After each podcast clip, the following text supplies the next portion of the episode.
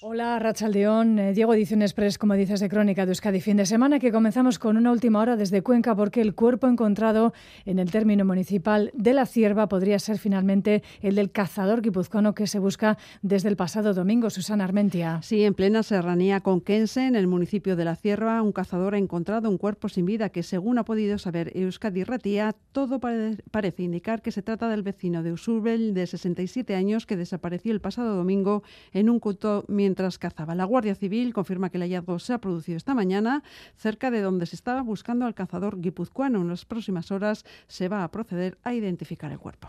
Y en Oriente Próximo, cuando comienza la tercera semana del conflicto, llega una pequeña avanzadilla Tan solo 20 camiones con ayuda humanitaria a Gaza. Solo será derivada a los campamentos o localidades del sur.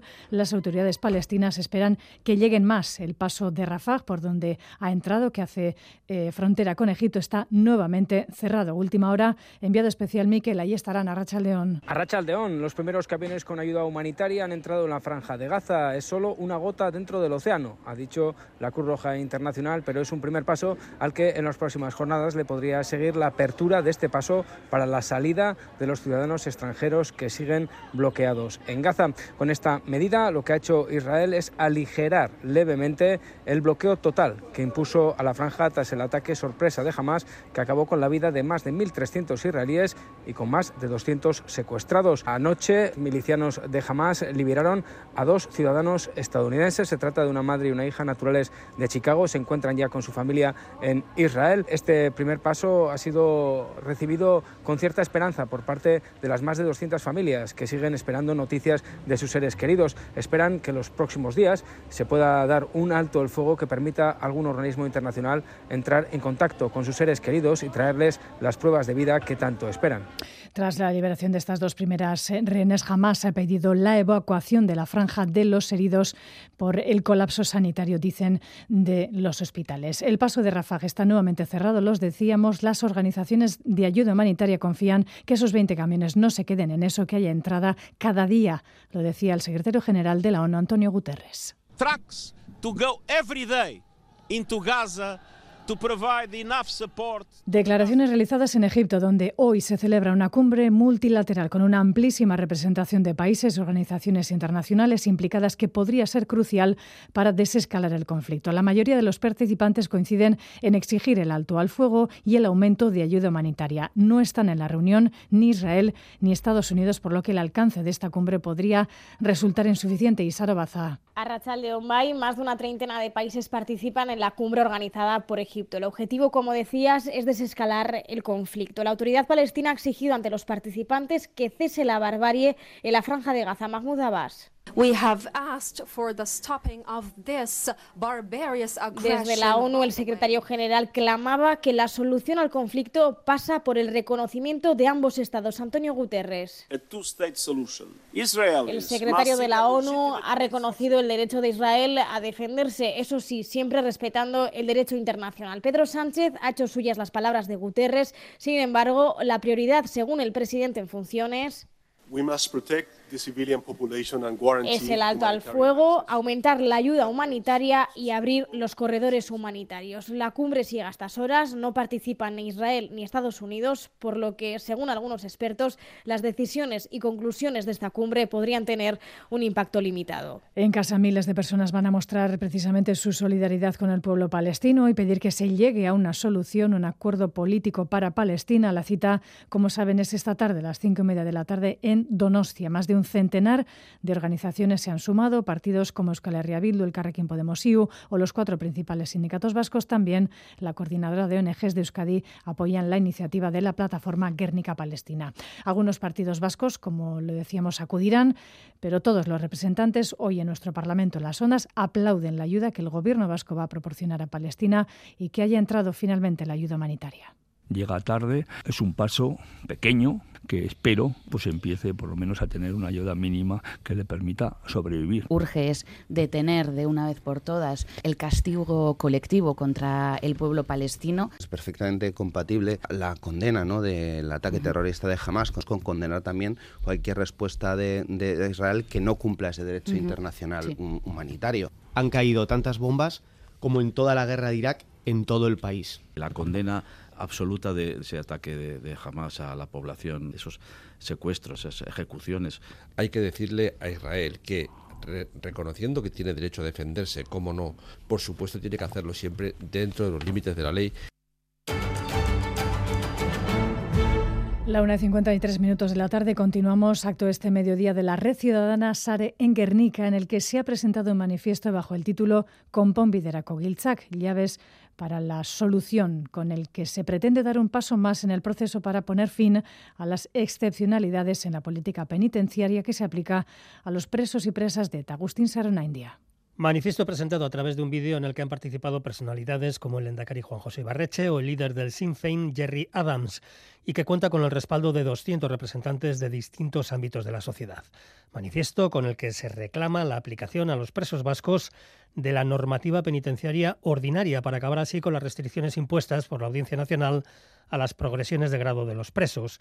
Con la presentación de este manifiesto, Sare pone en marcha una dinámica que tiene como objetivo implicar a toda la sociedad en la búsqueda de llaves que permitan abrir todas las puertas hacia la convivencia, según explicaba el portavoz de la Red Ciudadana, Joseba Azcárraga con Pomiderako Gilchak, es decir, que podamos tener la sociedad vasca a través de sus instituciones políticas, de sus instituciones judiciales, de la propia sociedad, que sean los que marquen el camino de regreso a casa de los presos y presas. La dinámica con Pomiderako Gilchak culminará con la manifestación que se llevará a cabo en Bilbao el próximo 13 de enero.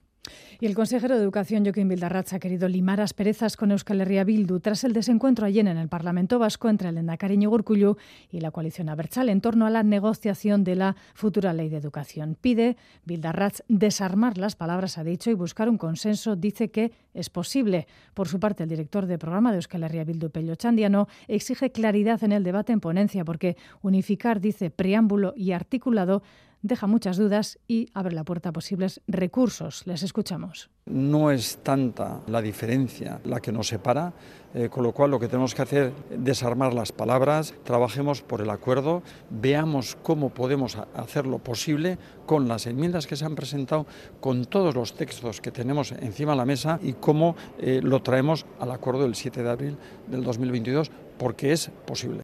Si lo que se va a hacer el día después es un desarrollo reglamentario regulando los proyectos lingüísticos y su implementación en el sistema educativo tal cual lo describe el título cuarto, entonces cabrá recurso, auspiciado solamente por Vox, por el PP, y esto termina dirimiéndose en los juzgados. Por lo tanto, esto es una irresponsabilidad por parte del legislador. Y en nuestra tertulia parlamentaria del Parlamento de las Ondas también a debate la anulación pendiente del anunciado recurso del Gobierno vasco de varios artículos de los decretos de la ley municipal sobre el uso prioritario del euskera en los consistorios Xavi Segovia. Sí, para el Gelchale José Antonio Suso, apostar por el euskera en las instituciones no daña los derechos de los ciudadanos. Y hay que también tener en cuenta que cuando un ayuntamiento toma una decisión determinada en determinados procesos, eh, será porque en su municipio cree que es la mejor opción que tiene y que no está dañando los derechos de, la ciudadanía. Oyan Echevarrieta de EH Bildu cree que estas sentencias vuelven a demostrar una euskarafobia judicial creemos eh, que estar enfrentando una situación de judicialización del euskera es eh, un nuevo ataque y evidentemente es una sentencia euskarafoba. El socialista Ken Rico recuerda que el derecho a elegir una lengua es de los ciudadanos y no de las instituciones. Es que aquí no hay un ataque a los derechos lingüísticos, se defiende a los derechos lingüísticos de la ciudadanía, porque es la ciudadanía la que tiene que ejercitar ese derecho. Desde el Carrequín Podemos, David Soto distingue estas sentencias de las de los perfiles lingüísticos. Los perfiles lingüísticos que se establecían como preceptivos se ciñesen a lo que la ley marca, que es eh, en función de la realidad sociolingüística. Y luego, por otro lado, está, pues, por ejemplo, esta última sentencia, que tampoco confundiría con la del Tribunal Constitucional.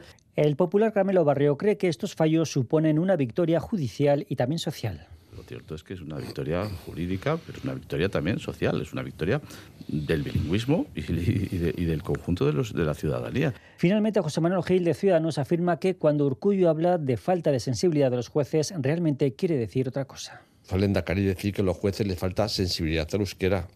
Vamos, lo que están diciendo en realidad es que la justicia, en su opinión, es muy poco nacionalista y que no la, manejan, y que no la manejan a su antojo. Hoy se ha pronunciado como partido a este respecto el PNV su total disconformidad y preocupación ante estas sentencias porque socavan la autonomía de los ayuntamientos, decía la alcaldesa de Derio y también presidenta de Eudel, y porque son un ataque directo, decía la parlamentaria Irune Zuluaga, a unos acuerdos, un consenso social y político, el de la discriminación positiva de la lengua vasca. Escuchamos ambas. Los ayuntamientos cuentan con total autonomía en el ámbito de la planificación lingüística y esta sentencia actúa directamente en contra de la capacidad que las instituciones locales tienen para autogestionarse, porque actúa en contra de nuestro autogobierno. Al judicializar el uso del euskera con dichas sentencias, se ha generado un conflicto en el corazón de un proceso que se estaba construyendo desde el consenso. Y miles de corredores van a tomar hoy el centro de Bilbao, que se celebra la decimoquinta edición de la Bilbao Maratón, Night Maratón. Atención a las aficiones al tráfico, la seguridad en torno a la carrera también ha sido incrementada, Jonas Sánchez. El tranvía dejará de funcionar a las seis y media y los recorridos de Bilbao Bus y Vizcaibus también sufrirán alteraciones a partir de las seis. El único puente que unirá los dos márgenes de la ría será el de la Salve. El Euskalduna se abrirá de nuevo a las siete y media. Después, los cortes afectarán a los barrios de Basurto, Indaucho, Abando, La Beaga, Casco Viejo, Uribarri, Castaños, Deusto y Barrecolanda y también San Ignacio. Afecciones que irán llegando según vayan avanzando los 13.500 corredores que participan este año. Es una carrera súper chula porque hay muchísima gente animando por el recorrido que tiene, por el hecho de ser en Bilbao. Hay un ambientazo, es una carrera muy especial. Esta es la tercera vez que vamos. Récord de participantes y también de países, 62. Se refuerza el operativo de seguridad. Daltzaingo gehiago egongo dira kalean eta baita ibilbide barruan. Lasterketa hasi aurretik, ba hor